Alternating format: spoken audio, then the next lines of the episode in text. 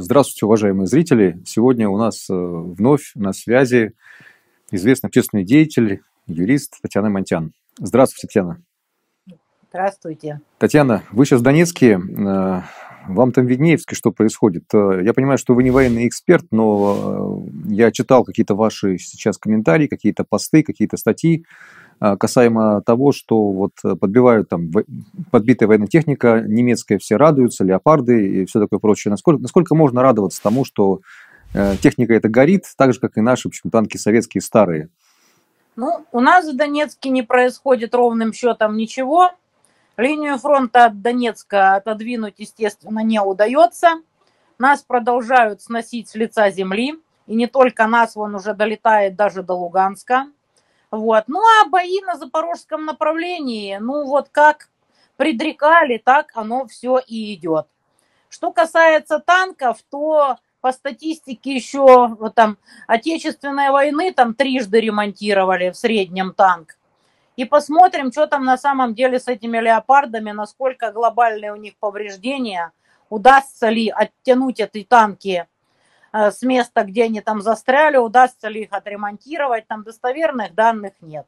Но единственное, что все сходятся во мнении, что контрнаступление идет гораздо медленнее, чем опасались с нашей стороны и надеялись со стороны Саларейха. Почему так? Тоже опять-таки вопрос. Вот я читала многих военных экспертов, Саларейху не хватает авиации не хватает самолетов и прежде всего вертолетов. Потому что наступая по заминированной степи, ты слишком уязвим. И, конечно, все горит прекрасно. Все сделаны из железа, с боекомплектом, с горючим и, естественно, горит при соприкосновении со взрывчаткой. Вот. Почему Саларейху не дали самолеты и вертолеты, это вопрос. Наверное, не хотят, чтобы слишком быстро победили а может и еще какие другие соображения. Поэтому, ну что тут можно сказать? Мы видим то, что мы видим. Результаты как бы вот на табло. Что будет дальше, посмотрим. Ну, я знаю, сейчас вы занимаетесь э, в том числе гуманитарной помощью. Я видел тоже, читаю тоже ваш телеграм-канал, э, вижу постоянно ваши отчеты. Какова сейчас обстановка э, вот среди мирного населения? Чего не хватает? Какие проблемы? Да все как обычно. Летом, конечно, полегче. Что-то там растет, зелень, огороды. Не холодно. Вот. Но люди понимают, что с такими темпами отодвигания линии фронта от Донецка ждет опять ужасающая зима. С водой пока никак. Обещают пока в июле. Но пока раз в три дня несколько часов по вечерам. Вот, уже столько раз обещали послабление по воде, но пока что вот все никак. Так что ждем.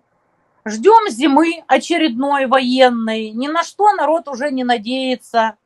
Изо всех сил старается запасти всем, чем только можно. Уголь, дрова, вот, баки для воды. Ну, в общем, народ готовится опять зимовать фронтовую зиму. И народ уже, должна сказать, на последнем издыхании чисто морально. Особенно те, кто живет реально на линии боевого соприкосновения. Ждут, боятся, что не исключено, что в ходе контрнаступления, если кинут уже последние силы с целью пиара, могут и зайти в агломерацию, куда-то там на Трудовские, в Петровский район, в Киевский. Ну, в общем, ну, мы в ожидании. А, Татьяна, ну вот э, Путин на последнем своем выступлении сказал, что, э, возможно, если так и дальше будет продолжаться, если будут прилеты там, в Москву, в Россию, то э, будет создана какая-то некая санитарная зона. Как вы это прокомментируете? Возможно ли такая санитарная зона? Слушайте, Марьинку берут 16 месяц. О какой вообще санитарной зоне речь? К Донецкой агломерации примыкает Авдеевка, примыкают другие укрепрайоны – из которых город методично сносят с лица земли. О какой вообще санитарной зоне речь? Особенно, если он еще сказал, что мобилизация не нужна, все и так хорошо. Я не знаю, как это комментировать. Вот из Донецка это выглядит очень странно. Будем надеяться, что это туман войны. Потому что больше надеяться не на что. Татьяна, я понимаю, конечно, что вы там живете в совершенно э, другой реальности, чем чем мы живем в Москве, и совершенно в другой реальности, чем живут, э, допустим, те же самые дети э, нашей так называемой элиты. Я вот недавно посмотрел ролик, ну я просто смотрю периодически различные тоже там какие-то каналы, вот ролик либерального канала Навального, где разбирали, как живут дети элит, как, как, как живут, допустим, тот, живет тот же самый сын Шойгу, а, ну, понятно, что его дочери тоже там, они пристроены, но вот сын Шойгу, э, очень интересно там показано, когда началось СВО, что он делал, там, как он пел песенки, он отдыхает постоянно в Дубаях, э, у него там недвижимость, он занимается собой. То есть, э, как вы прокомментируете вот тот факт, что вроде бы, казалось бы, действительно идет война, но никак наши руководители не, не понимают, что вот то, что они сейчас показывают через своих детей, через себя, это, это, это точно не мотивирует нам сражаться, нас сражаться, там, э, воевать, побеждать. Если это вас хоть немножко утешит, то должна сказать, что саларейховские элитки и их детки живут примерно точно так же. Вот. Э, батальон Монако это все называется в Саларейхе. Или батальон Вена. Вот. Все то же самое. То есть, несмотря на позицию элит и их детей, какая-то часть народа вовлечена и жаждет победы. Вот. А какая-то часть народа все равно остается простыми обывателями, которым плевать, которые ждут, скорее бы все это закончилось. Поэтому, ну, это всегда было, есть и будет. В любую войну и во все времена. Ничего нового. Конечно, в Великую Отечественную элиты показывали пример, и их дети воевали наравне.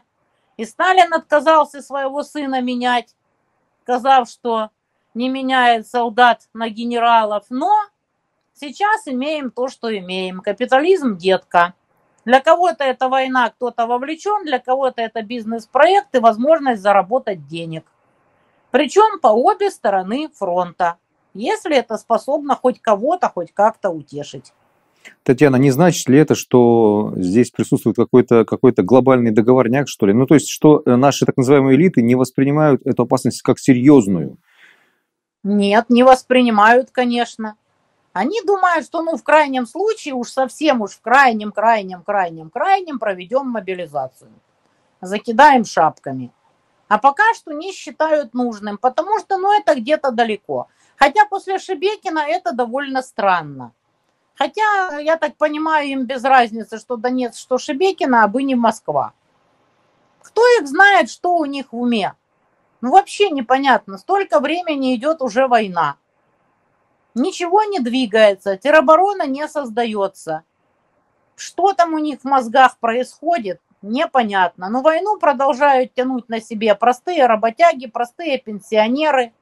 Обычные люди ходят плести сети – Обычные люди льют окопные свечи, обычные люди скидываются деньгами.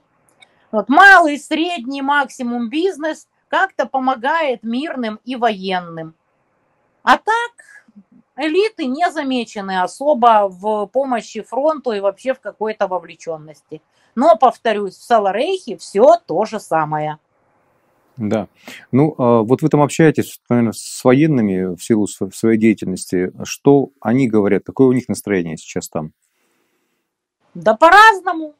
Обычно кто-то мотивирован, кто-то хочет побеждать, кто-то вовлечен. Кто-то просто думал, что вот пойдет по контракту просто получать деньги. Ну, на, насчет таких есть анекдот про пожарников, что вот коллектив прекрасный, зарплата отличная, Значит, режим работы сутки через трое, ну, блин, как пожар, так хоть увольняйся. Есть и такие, к сожалению. Вот, есть э, случаи пятисотых, там, отказа воевать, там, и все такое. Ну, все как везде. Армия – это отражение общества. Почему армия должна быть какой-то другой, не такой, как все общество в целом? Есть командиры, которые очень заботятся о своих людях, там стараются все самое лучшее им где-то найти, намутить, там даже купить, где-то там у волонтеров выпросить. А есть командиры, которым плевать, которые бросают подчиненных в мясные штурмы. Целая куча есть видео на эту тему. Сплошь и рядом, причем опять-таки с одной и с другой стороны. Вот такая война. На то она и гражданская война. Люди разные, мотивация разная, воюют по-разному. Татьяна, а если говорить э, вот о той ненависти, которая сыпется сейчас э, с обеих сторон, все-таки она равнозначна или нет? Потому что э, вот я смотрю периодически тоже ролики с Украины, где там люди заявляют, что нужно всех русских убить вообще. И меня, ну, это... Этих людей накручивали на это все более восьми лет. А россияне только вовлекаются еще в эту воронку ненависти, причем, конечно же, в ответ. Я просто вижу по знакомым, которые раньше как-то вот не всерьез это воспринимали, ну так как же так. Но, послушав весь этот вот нацистский бред, людоедский, естественно, люди начинают вовлекаться в эту воронку взаимной ненависти. То есть Россия только раскачивается на зеркальную ненависть. Это правда. Ну, э, и все-таки есть же мозги у людей. Ну, э, даже, даже вот э, в Великую Отечественную войну сколько немцы сотворили с нашим народом, но ну, такой ненависти все-таки не было. По крайней мере, то, что мы смотрели фильмы, читали книги, то, что нам рассказывали. Был, был же еще, помните, когда пленные немцы шли по Москве, да, а, к ним относились как-то по-человечески. Все-таки вот такого, вот такого, то, что, как высказывают украинцы по отношению к русским, это что-то запредельное. Но это что же не все? Это только самые нарванные. Но их тиражируют везде, где только могут. Это же далеко не все высказывают, точно так же, как и не все россияне вовлекаются в воронку ненависти. Просто где-то пропаганда это усиливает, эту ненависть, показывают как можно больше этого трэша, прожечь русню, там, про акулу пресловутую, про все остальное. Просто где-то это выпячивается, а где-то все-таки как-то вот еще сдерживается. Но я просто чувствую, как воронка ненависти таки раскручивается и захватывает все больше людей. Татьяна, ну тогда вот следующий вопрос по поводу этой ненависти. Э, как вы считаете, как э, должны себя вести э, люди в России, когда они смотрят на это все, когда они видят, как издеваются над пленными, как уничтожают? Вот как вообще, как, какое отношение должно быть все-таки правильное? Люди должны понимать, что простой среднестатистический человек практически бессилен против пропаганды. Запад откатал это все в Руанде по полной программе, когда резали жены мужей и наоборот, отцы сыновей и так далее. Хотя это вот хуту и тутси фактически один народ, было невероятное количество смешанных семей. Тем не менее, радио «Тысячи холмов» настолько разожгло, что они наделали полтора миллиона трупов. И ничего, продолжают жить вместе. Человек бессилен против пропаганды в массе своей. Более 90% людей против пропаганды бессильно. А если им 24 на 7 рассказывать «бей москалей, жги русню», ну вот, вот результат. Ничего удивительного, это уже было в истории человечества и неоднократно. Ну, есть какие-то все-таки мер, меры противодействия этому. Я, допустим, несколько программ уже записал по этому поводу, где тоже высказывался, где говорил о том, что необходимо воевать, необходимо побеждать, но не допускайте ненависть в свое сердце. Ну, потому что, ну, как бы, вы тогда уподобляетесь тем же самым укранацистам, ничем не лучше их становитесь. Ну, что сказать, если человек уже озверел с той стороны, ну, все, что остается, это его ликвидировать, но холодно, спокойно и не разжигая себя ненавистью. Но какой смысл ненавидеть какого-то Чикатила? Его надо просто уничтожить, как бешеную собаку. Ненавидеть бессмысленно. Ненависть разрушает ненавидящего. А ты просто видишь, что этот человек невменяем. Ну что остается делать? Только его ликвидировать. Ну и все. А ненавидеть-то зачем? И разрушать себя самого. Татьяна, ну вот э, вы сейчас там находитесь в Донецке, э, вам там виднее, все-таки вы в центре находитесь все этих событий всех. Э. Что у вас больше всего вот в нынешней специальной военной операции, да, может быть, в действиях нашего руководства, что вас больше всего раздражает, что хотелось бы изменить? Ну, что до сих пор не понимают серьезность происходящего, мне кажется. До сих пор надеются мутить какие-то договорники с Западом. Это просто изумительно. Уже сколько раз Запад доказал свою недоговороспособность? Сколько раз, грубо говоря, кинул, обманул, не выполнил обещанное, не выполнил договоренности? Сколько еще раз можно бегать по этим граблям? Вот это вот абсолютно непонятно. Спасибо. Спасибо. Ну, хорошо, тогда, может быть, последний вопрос к вам. Как вы считаете, все-таки а, вот это наступление, все уже говорят, оно идет, вроде бы сейчас пока что мы успешно отражаем эти атаки, но каковы, на ваш взгляд, перспективы? Что говорят военные? Есть ли так, такой, такая опасность, там, допустим, что Крым перережет сухопутный, сухопутный э, коридор? Все зависит от того, дадут ли авиацию Саларейху потому что без авиации они практически бессильны. Дадут ли им самолеты и вертолеты, потому что господство России в воздухе не дает эффективно контрнаступать. Почему не дают, никто не знает. Все думали, что на самом деле дали, заранее просто это скрывали, а тут оказывается, что вот идут мясные штурмы уже саларейховцы и жгут знаменитые леопарды и Брэдли, которые, как оказалось, прекрасно горят. Почему не дали авиацию? Почему вот так странно Пентагон и НАТО руководят этим контрнаступлением, никто пока не понял. Возможно, в ближайшие дни что-то прояснится. А так все понятно. У Запада резервов еще выше крыши. И если Запад действительно решит вкинуть эти резервы и дать Саларейху авиацию, то непонятно, как оно будет. Все замерли в ожидании. Спасибо большое, Татьяна. Спасибо за интервью. Ну что ж, будем на связи. Всего хорошего вам. До свидания. Счастливо.